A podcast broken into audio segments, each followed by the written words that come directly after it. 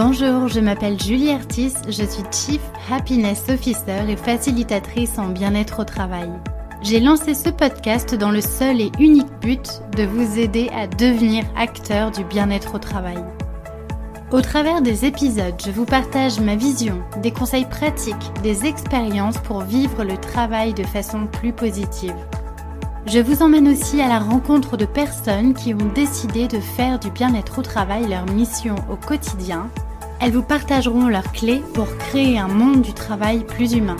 Enfin, Génération CHO, c'est aussi un podcast qui vous permettra de découvrir le passionnant métier qu'est celui de Chief Happiness Officer, bien loin des clichés du bonheur au travail que l'on voit souvent dans les médias.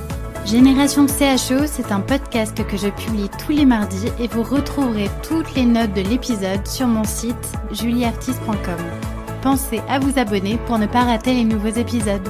Et si vous venez juste de me rejoindre, alors bienvenue Je vous invite à écouter l'épisode 0 où je me présente un peu plus en détail. Dans ce podcast, mon but est vraiment de vous donner de l'énergie et vous inspirer à passer à l'action. Alors, prêt à faire partie de la génération de ceux qui choisissent le bonheur au travail? Installez-vous confortablement pour l'épisode du jour, c'est parti Bonjour à tous et bienvenue dans un nouvel épisode du podcast Génération CHO Aujourd'hui, je vais vous parler d'un sujet qui me tient particulièrement à cœur, c'est le sujet de la démarche appréciative. À l'époque, euh, je l'ai expérimenté dans un atelier de la Fabrique Spinoza que vous connaissez sûrement si vous écoutez le podcast depuis un certain temps. Et puis j'ai aussi récemment eu l'occasion de l'expérimenter en entreprise comme un outil d'accompagnement au changement pour tendre vers une transformation positive de l'organisation.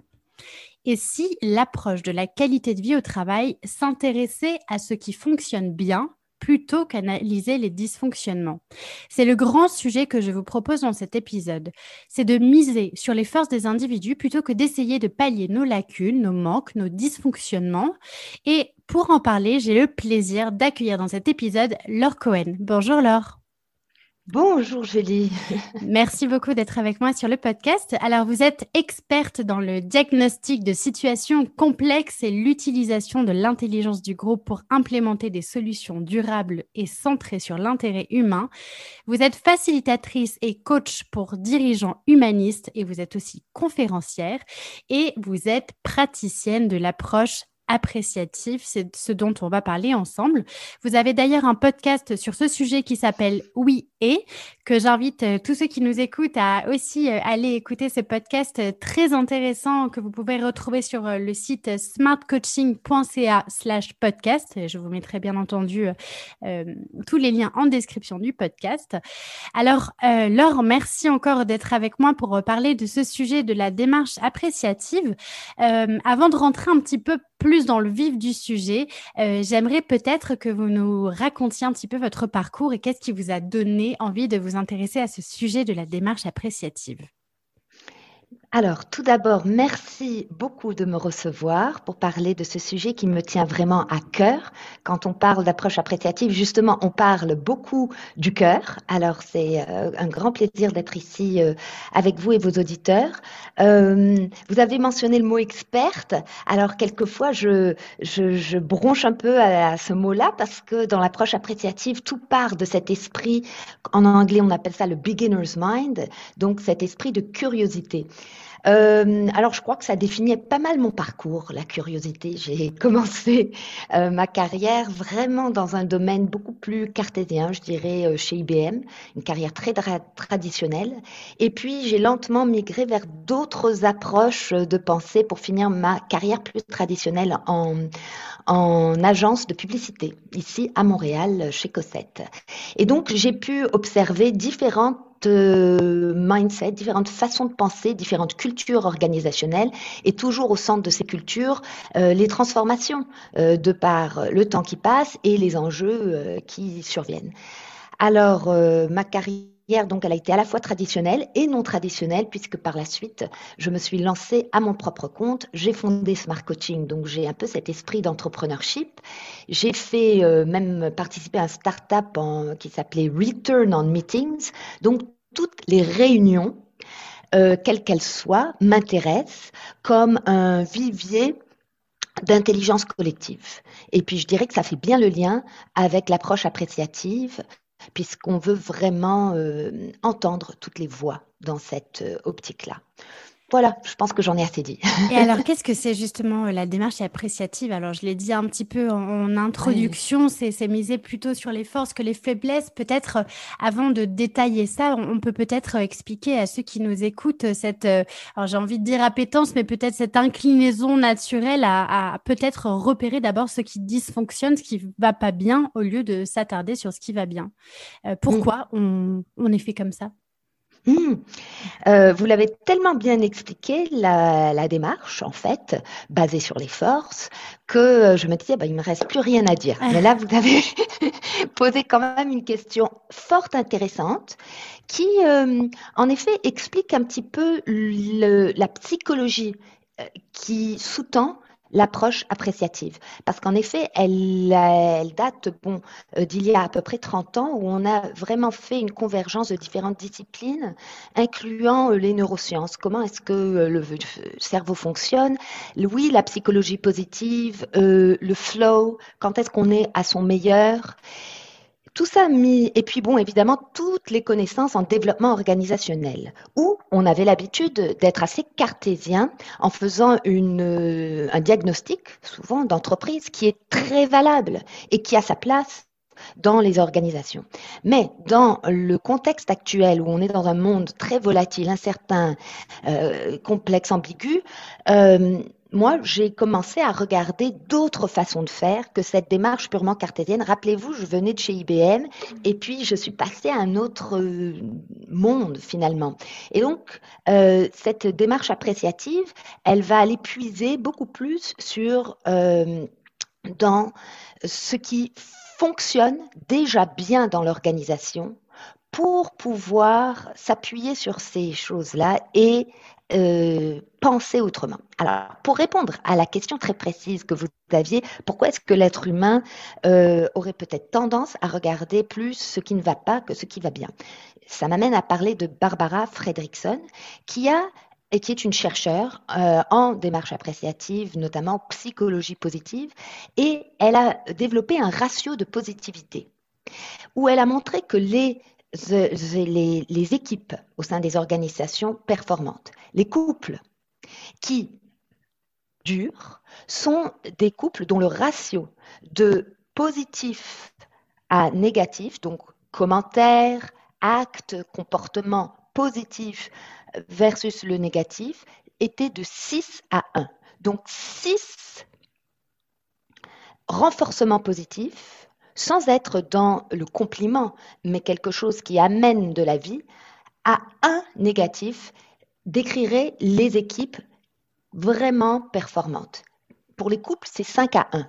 Et elle a même fait une étude qui montrait que euh, lorsque le ratio tombait à quelque chose comme 1 pour 1, ben, le couple était euh, voué au divorce. Ah c'est pour montrer à quel point ça compte, en effet, oui. Ça me fait beaucoup penser au, ratio de Lozada aussi, dont on parle en psychologie positive, qui dit que pour euh, euh, six émotions euh, négatives ressenties dans une, pour une émotion négative ressentie dans une journée, il faudrait ressentir six autres émotions positives. c'est dire en fait le poids qu'a le négatif finalement dans notre dans notre cerveau. Alors c'est un, on parle beaucoup de biais cognitifs aussi en psychologie. Est-ce que c'est est-ce que c'est lié à ça? Alors, les biais vont avoir une influence, en effet, dans euh, les, les, prises de décision mm. euh, que l'on a. Et je voulais juste faire la boucle avec euh, la question que vous m'avez posée, parce que même en économie, donc Daniel, comment il s'appelle, Hellman, on va le retrouver son nom, qui a gagné le prix Nobel en économie du comportement, il a indiqué, lui, que il y avait pour le compliment ou l'émotion positive comptait deux fois moins que la critique. Donc, elle nous fait réagir beaucoup plus euh, lorsqu'on a euh, un élément euh, négatif que lorsqu'on a un élément positif. Donc, ça explique que l'être humain est en effet, en anglais on dit wired, biologiquement conçu pour vraiment être aux aguets pour ce qui ne va pas. Et donc, quand on remarque ce qui ne va pas, eh bien, ça nous entraîne dans un certain comportement qui nous a toujours servi, mais dont on se rend compte qu'il y a d'autres moyens de faire. Pendant que vous parlez, je vais vérifier le nom de mon économiste. Est-ce que c'est pas Daniel Goldman non, non, non, non, non, c'est pas Daniel Goldman de euh, euh, Intelligence Emotional, non, ah Emotional, non. Alors, j'espère en tout cas que vous allez nous rassurer, Laure, et nous dire que c'est cette tendance à nous focaliser sur les problèmes à résoudre, sur ce qui va pas, euh, ça peut être changé, même si c'est une tendance plutôt innée. Euh, je, je, je pense beaucoup à, en, psychologie positive. Hein, tout, tout, ça me fait beaucoup penser à, à, à Martin Seligman, notamment, qui s'était euh, attaché à observer les, le, fonctionnement optimal des individus, des groupes, des entreprises, plutôt que de se focaliser sur ce qui allait pas et, c'est vrai qu'en fait, euh, on, a tendance à être focalisé beaucoup plus sur les choses négatives, mais euh, bien heureusement, on peut aussi cultiver euh, cette perspective positive des choses et voir le verre à moitié plein plutôt que le verre à moitié vide. Il y a des techniques pour ça, j'imagine. Oui, oui. Alors l'idée n'est pas d'être positif pour être positif. Ah l'idée est de exercer sa pensée, sachant qu'on a ces biais dont on mm. parlait tout à l'heure, pour penser un peu autrement. Donc vraiment aller un petit peu à contre-courant de notre nature humaine.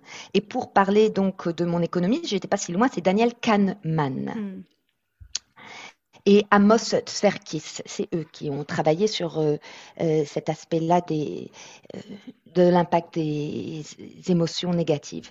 Alors, on n'est pas nécessairement dans être positif parce qu'en réalité, j'y suis venue, moi, à cette approche, à cette démarche appréciative parce que justement, je voulais travailler sur des problèmes, des enjeux de société plus complexe que simplement euh, les, enjeux au sein d'une organisation ou d'une équipe. Et donc, euh, David Cooper Ryder, qui euh, est à l'origine de cette démarche-là, il parle même d'approche appréciative in a broken world. Donc, c'est plutôt dans cette approche-là où on ne nie pas qu'il y a des enjeux environnementaux et de société importants, que on va utiliser l'approche appréciative parce que ce qu'elle génère comme énergie positive va nous permettre de surmonter justement ces enjeux de taille. C'est intéressant. Donc l'idée, c'est pas de c'est pas de nier ce qui fonctionne pas, mais plutôt de porter son regard sur euh, sur ce qui va bien pour euh, arriver à pallier ce qui fonctionne pas en fait. Oui, moi je, je trouve que c'est un peu jouer avec nos biais et notre pensée pour l'amener à euh, être plus agile, euh, plus collaborative aussi, de manière à découvrir, d'ailleurs dans l'approche appréciative, la première étape, c'est découvrir comment co-construire une autre réalité. Et donc, dans ce contexte-là, pour découvrir la réalité de l'autre, il faut vraiment être à l'écoute de ce qui a bien été, mais dans un contexte qui peut être très, très, très euh, euh, semé d'embûches. Mm.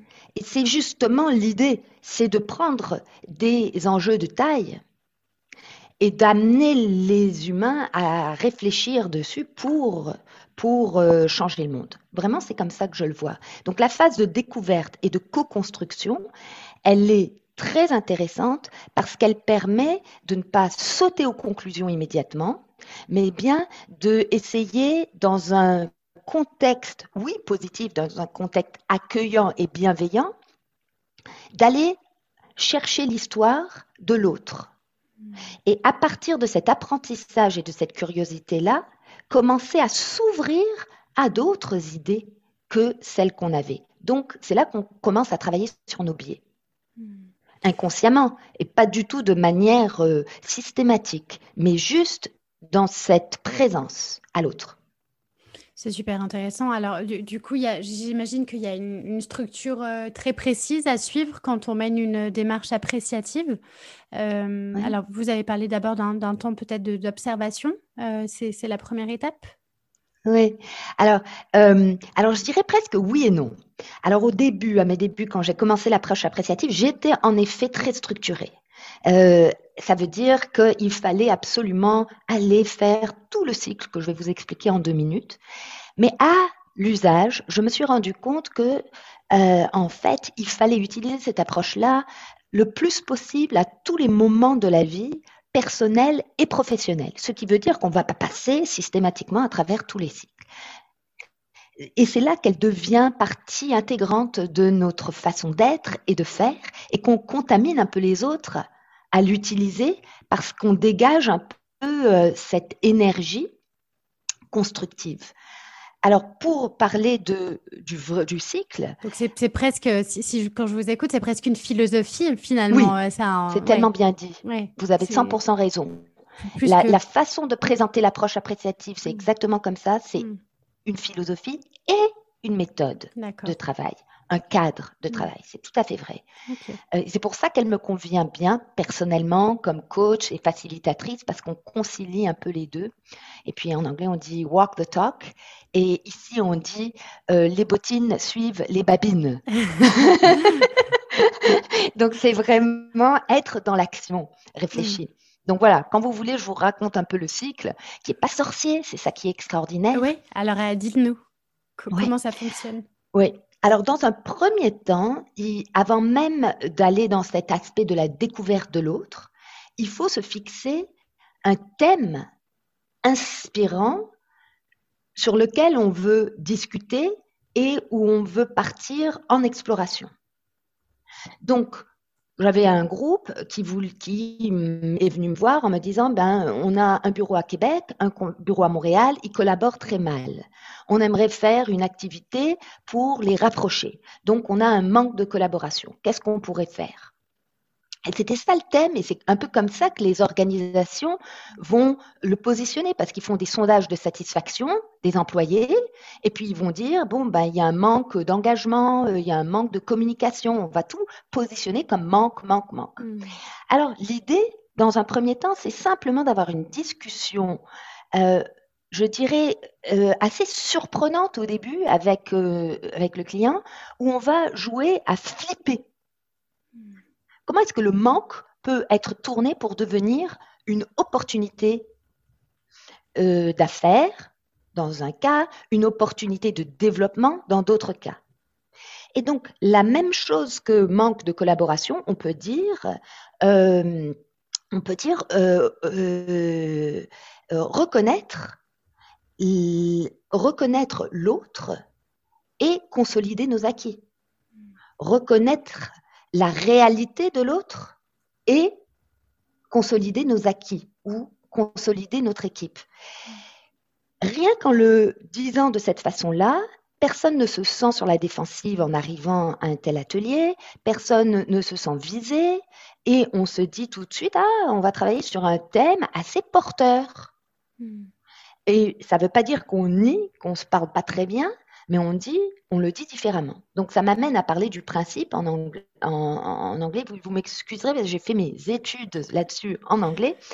Et puis souvent, ils ont des rimes euh, qui frappent. Alors je vous les donne, comme ça vous. Ça sonne toujours mieux euh, en anglais de toute façon. Bah, euh, quelquefois, oui, pas, toujours, mais ils ont des mots courts qui frappent l'imaginaire. Alors là, c'est words create worlds. Hmm. Et les mots ont leur sens et la façon dont on va les utiliser euh, va déjà euh, donner le ton. Donc ça, c'est la première étape et elle peut durer euh, quelques semaines avant de mettre quelque chose à sa main qui inspire vraiment les gens. Donc déjà, d'emblée, c'est collaboratif au début pour définir ce thème. Mm. Une fois que le thème est défini, là, on part à la découverte à l'aide d'un guide qu'on appelle un guide de questions appréciatives. Elles sont euh, vraiment, on les réduit à cinq.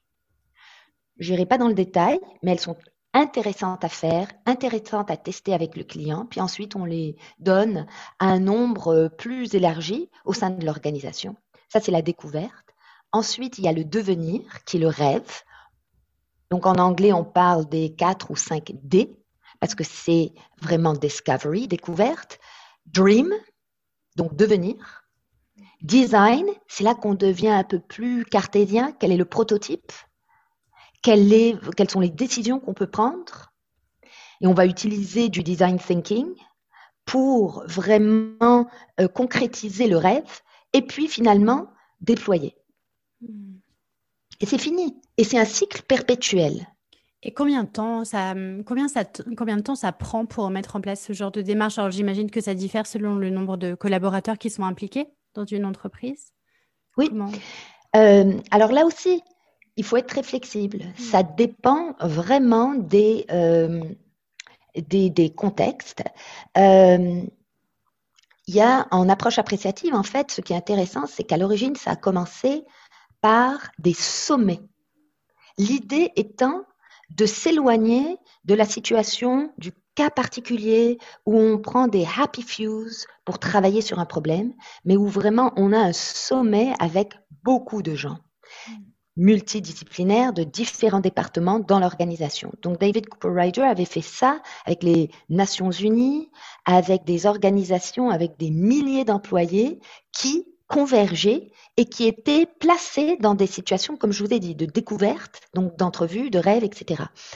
Euh, donc combien de temps Je dirais que c'est au niveau de la facilitation que ça prend du temps de préparation. Parce que pour le client, lui, je dirais presque qu'il n'y voit que du feu, parce que tout est très organique. Et en général, on va essayer de le répartir sur deux jours, trois jours, mais quelquefois, une journée va suffire, mmh. dépendant de ce qu'on veut atteindre. D'accord. Alors, si, si, si, je résume l'étape par étape, donc la, démarche consiste déjà à trouver un sujet qui va inspirer euh, et un sujet surtout euh, euh, sur lequel on veut améliorer quelque chose plutôt que de pallier le manque. Et vous parliez de flip, c'est transformer finalement un manque en quelque chose de, euh, d'appréciatif justement en, opportunité, hein, c'est ça. Et je peut-être rappeler aussi que peut-être cette démarche-là ne peut que fonctionner si justement il y a un maximum de collaborateurs engagés euh, qui, euh, qui, prennent part à cette démarche-là. Euh, d'ailleurs, sur ce sujet-là, est-ce que c'est facile pour Alors, vous disiez que bon, dans la facilitation, ça se fait de façon assez fluide d'amener les gens dans une réflexion appréciative, mais est-ce que les collaborateurs sont ouverts à ce genre de pratique? Est-ce que c'est facile de les emmener à voir justement ce, ce, ce côté un peu plus positif plutôt que d'être d'être focus sur le manque et les dysfonctionnements? Mm. C'est facile de les faire switcher euh, J'ai presque envie de dire que le monde s'y prête aujourd'hui. Mm. Alors, je ne peux pas savoir comment c'était il y a 30 ans, bien qu'à lire des études de cas, il y a bien des entreprises qui l'ont fait euh, de manière euh, assez pionnière, je dirais. je ne trouve pas personnellement ça si difficile. Parce que les dirigeants, ce qu'il faut, c'est en effet avoir euh, l'appui de la direction. Parce que c'est eux qui vont lancer ce message de euh, retourner un peu la situation pour faire face à un enjeu de taille. Euh, le, cas classique, c'est, je crois, British Airways qui avait un problème qu'ils avaient, euh, ils avaient voulu régler avec toutes les grandes firmes de consultants qui avaient utilisé cette approche plus déficitaire. Où est le problème? Et finalement, il y avait eu une consultante en approche appréciative qui était arrivée, qui dit oui, mais de quoi vous rêvez? Qu'est-ce qui serait vraiment le? Et ils avaient complètement transformé le but de la discussion ou l'enjeu ou le, le, thème, le thème, je dirais, de la discussion. Et ils sont restés une dizaine d'années à utiliser cette approche-là, parce que finalement, tous les départements y ont adhéré. Mais il y avait la haute direction qui était prise à un problème et qui pouvait plus euh, s'en sortir. Donc, ils ont, en désespoir de cause, utilisé ça. Et je trouve qu'il y a beaucoup de gens en désespoir de cause en ce moment. Pour, pour, ceux qui nous écoutent, effectivement, l'exemple de British Airways est assez intéressant si, euh, pour les personnes qui veulent creuser peut-être ce sujet un peu plus loin. Et l'idée, alors si je me souviens bien, c'est que euh, ils avaient cette problématique récurrente de perdre énormément de, de bagages, hein, je crois. et au lieu de travailler sur comment on fait pour résoudre ce problème de d'égarer énormément de bagages sur une année, et ben, si on si on fait le flip, justement, l'idée, c'était plutôt de se dire euh, euh, bah, comment on pourrait faire pour euh, offrir à nos clients la meilleure expérience de voyage possible. Et du coup, ben, forcément, effectivement, c'est euh, la réflexion n'est pas du tout la même. elle est bien plus inspirante, elle est bien plus engageante et elle, donne envie aux équipes de réfléchir sur le sujet. Et hum, justement, si on, si on prend peut-être l'exemple du sujet de la qualité de vie au travail, qui est le sujet que, que je touche à travers ce, ce podcast, euh, Comment on, pourrait l'appliquer euh, dans un contexte de qualité de vie au travail pour, euh, je ne sais pas, des entreprises qui euh, auraient envie d'améliorer le climat social au travail, d'améliorer peut-être la communication et les relations avec les autres. Est-ce que c'est possible de l'appliquer dans ce cas-là? On peut, on peut aborder tous les sujets finalement dans une démarche appréciative? Mmh, mmh.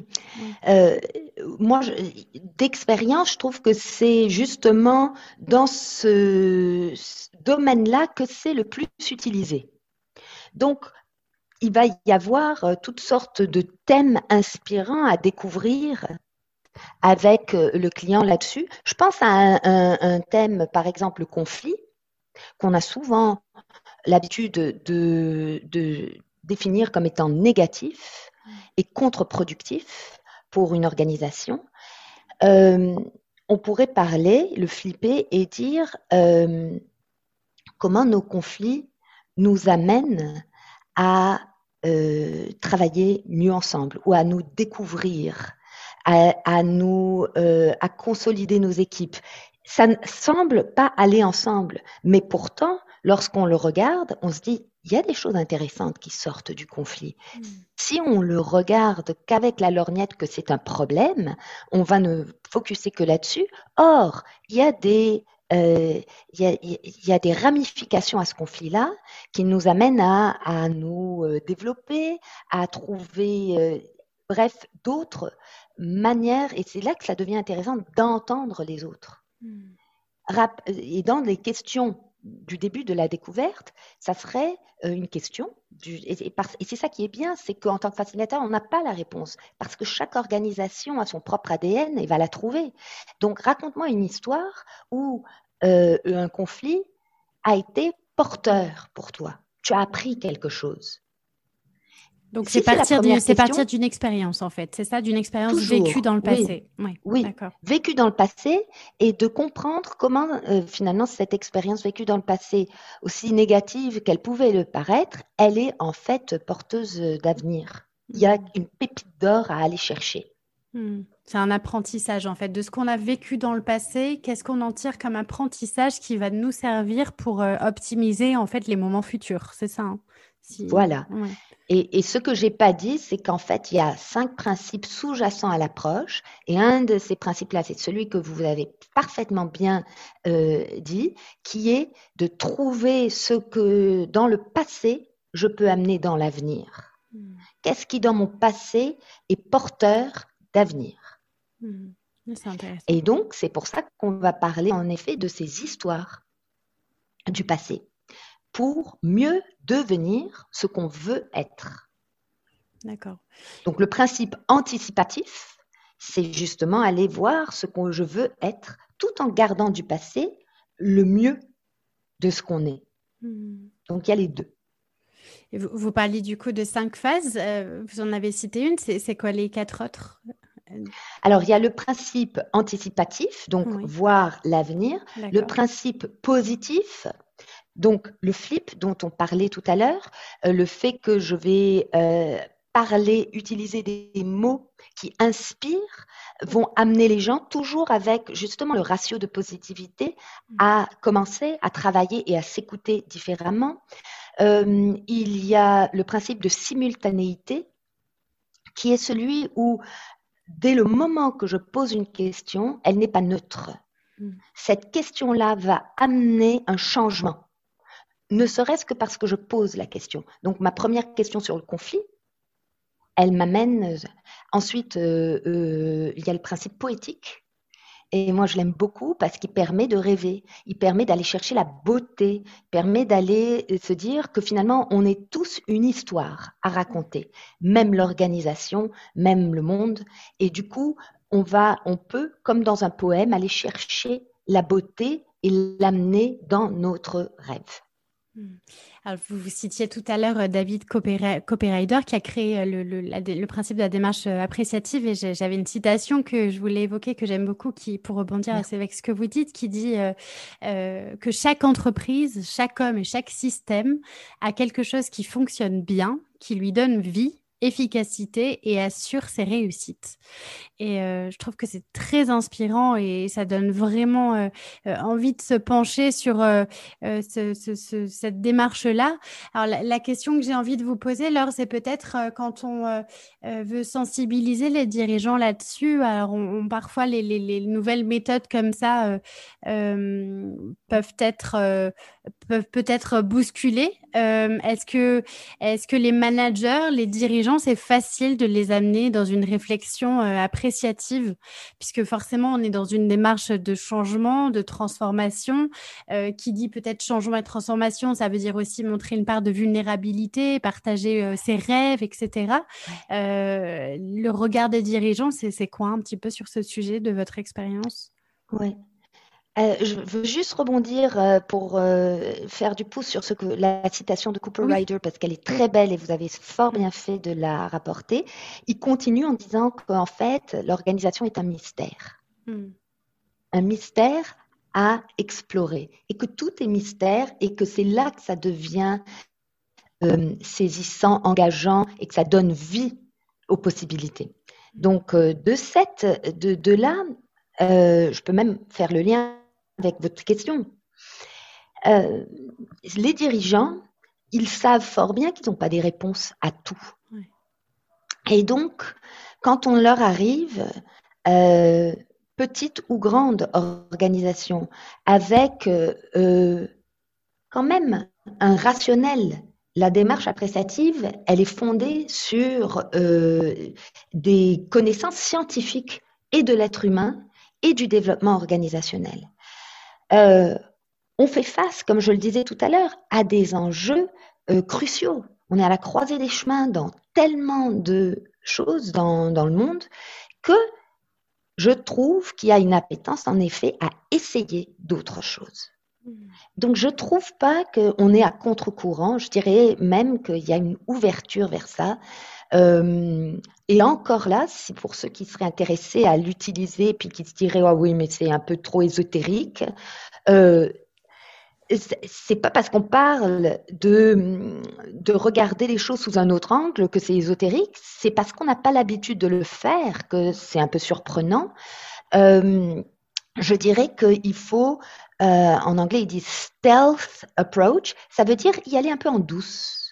On n'est pas obligé de montrer toutes nos cartes de l'approche appréciative. On n'est même pas obligé de l'appeler comme ça. Hmm. Comme vous le dites très justement, est-ce que c'est une philosophie? Oui.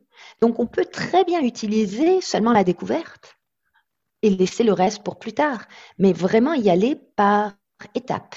Hmm. Donc encore là, c'est, ça devient beaucoup moins euh, euh, intimidant d'essayer quelque chose d'un peu différent. Hmm. Puis je, trouve que c'est un, outil, une réflexion, une philosophie même euh, particulièrement euh, euh, pertinente en ce moment, avec en ces temps de crise où il y a des enjeux très particuliers dans le monde du travail, où il y a vraiment une transformation des modes de travail. il y a toutes ces problématiques liées au retour aussi des collaborateurs dans les entreprises. Et comme je le disais en, introduction, moi j'ai eu l'occasion de l'expérimenter très très récemment, euh, puisque ça a été utilisé comme un, outil d'accompagnement euh, euh, au changement sur des entreprises qui adoptaient des modes de travail en flex office et mmh qui, du coup, ben, demandent aux collaborateurs d'envisager une façon de travailler qui est complètement différente. Et dans ces contextes-là, dans ces contextes de crise où on est justement, comme vous le disiez, dans un monde assez incertain, qui est très complexe, qui bouge sans arrêt, qui change, etc., c'est une démarche qui est particulièrement intéressante pour euh, réancrer en fait dans un avenir possible positif. Euh, et est-ce que d'ailleurs, alors sur euh, ce futur du travail, est-ce que vous pensez que on peut envisager un futur du travail qui serait dominé peut-être par un management appréciatif en grande en grande majorité? C'est quoi un petit peu votre perception là-dessus? Oui. j'ai vraiment euh, quand j'entends cette question, envie de répondre un oui très catégorique. euh, parce que euh, on fait face à un mur. Mm. J'ai travaillé beaucoup avec d'autres méthodes et cette, avec des méthodes beaucoup plus classiques et je, elles ont leur part et les organisations doivent les utiliser. Mais on dirait qu'aujourd'hui, il y a une, une soif de changement et de changement qui soit aussi euh, travaillé par tout le monde pas juste top-down, mais réellement, euh, je pense que les dirigeants se rendent bien compte qu'ils n'ont pas toutes les réponses. On l'a vu à la faveur de la crise euh, sanitaire, de la pandémie, on n'a pas toutes les réponses. Et donc, ces gens qui sont sur le terrain, on a besoin d'entendre leur voix. Donc, entendre toutes ces voix. Moi, je suis très positive euh, face à cette approche-là. Je, je, je trouve qu'elle a cette flexibilité qui fait qu'on peut la rendre hybride, qu'on peut la rendre euh, vraiment l'adapter aux besoins. Mais on garde la philosophie. Oui. Alors, pour ceux qui nous écoutent et qui aimeraient l'appliquer concrètement, est-ce que peut-être vous auriez un, conseil ou des, euh, des exemples? Alors, vous, avez partagé certains exemples de questionnement tout à l'heure, euh, mais voilà, un peu plus concrètement, est-ce que peut-être vous auriez un conseil à partager pour qu'on puisse appliquer cette démarche appréciative dans l'entreprise au quotidien de son travail? Oui, euh, vous avez mentionné mon podcast euh, tout à l'heure, et c'est vrai, ne serait-ce que de remarquer, remarquer combien de fois est-ce qu'on répond oui, mais ça, ne va pas marcher à cause de ça. Alors, vraiment, encore là, puisant dans l'improvisation, où on construit sur ce que vient de dire l'autre, se s'observer observer les autres et s'amuser vraiment à répondre oui et donc de construire sur ce que vient de dire l'autre. Rien que de faire ça, on est en train de euh, faire une démarche appréciative. Donc ça, ce serait mon premier conseil. Le deuxième, c'est d'aller voir évidemment les sites que vous mettrez sûrement euh, dans, les notes euh, de, de Champlain College notamment, qui a d'excellentes vidéos et euh, liens vers. Euh, ce que je regrette, c'est qu'en effet, c'est pas tellement euh, traduit en français tous ces articles-là, donc beaucoup sont en anglais, mais il y a quand même une belle communauté. Faut se rappeler que le le sommet de l'approche appréciative ou le congrès de l'approche appréciative a eu lieu il y a deux ans à Nice, D'accord. Il a été organisé là-bas. Donc, je crois que dans le sud de la France, il y a vraiment des gens. Euh, il y a un très, très... Oui, hmm. oui. Donc ça, c'est ça, c'est vraiment prometteur. Euh, donc euh, voilà. Et puis juste vraiment commencer à essayer de poser des questions plus ouvertes. On en parle beaucoup dans en management. L'état d'esprit, comprendre que on peut regarder avec curiosité un problème et utiliser finalement euh, ce flip dont j'ai parlé pour poser une question ouverte qui automatiquement va devenir beaucoup plus appréciative. Se rappeler que cette question-là, elle est déjà, elle sème une graine vers le changement. Hmm. Donc je dirais ça, oui et poser des questions ouvertes et puis aller lire un petit peu sur, euh, sur ce domaine-là. Quand on commence, on a l'impression qu'il y a tellement d'informations qu'on ne sait pas où donner de la tête. Il mmh. faut commencer petit. Hmm. Et j'évoquais en début d'épisode euh, la première fois où j'avais expérimenté l'appréciative euh, inquiry, c'était euh, la démarche appréciative, c'était avec la fabrique Spinoza. et je me souviens que l'atelier, la première question, comme vous le disiez, c'était de se remettre dans, le contexte d'une expérience au travail passé qu'on avait vécue de façon extrêmement enthousiaste, extrêmement positive, et de s'interroger sur les ingrédients qui avait fait que justement cette expérience était positive et ensuite euh, se demander comment à la fois individuellement et collectivement dans le futur on pouvait euh, recréer, euh, cultiver finalement tous ces ingrédients pour faire en sorte que ces expériences positives vécues dans le passé soient aussi nombreuses dans le futur. Et ça, je pense que c'est un exercice qui peut être intéressant aussi à, faire pour ceux qui nous écoutent en se demandant tout simplement bah, quel, quel est l'environnement de travail idéal dans lequel on peut, on peut vivre tous ensemble. Mmh. Et c'est hyper intéressant le, le, le oui et versus le oui mais. c'est vrai que je pense que ça vaut le coup d'observer notre. Euh, je ne sais pas si on peut parler de défaut de langage, mais c'est vrai qu'on a beaucoup tendance à euh, pas forcément être dans l'écoute active d'ailleurs. Et quand on écoute et quand on discute avec des gens, on est plutôt dans le oui, mais quelque chose, au lieu d'apporter euh, davantage de grains à moudre positif en répondant oui. Et c'est vrai que ça peut être très intéressant d'observer de, ces, ces tendances-là. C'est toujours le réflexe biologique dont on parlait tout à l'heure d'aller chercher ce qui ne marche pas. Ça. En anglais, deficit based versus growth mindset.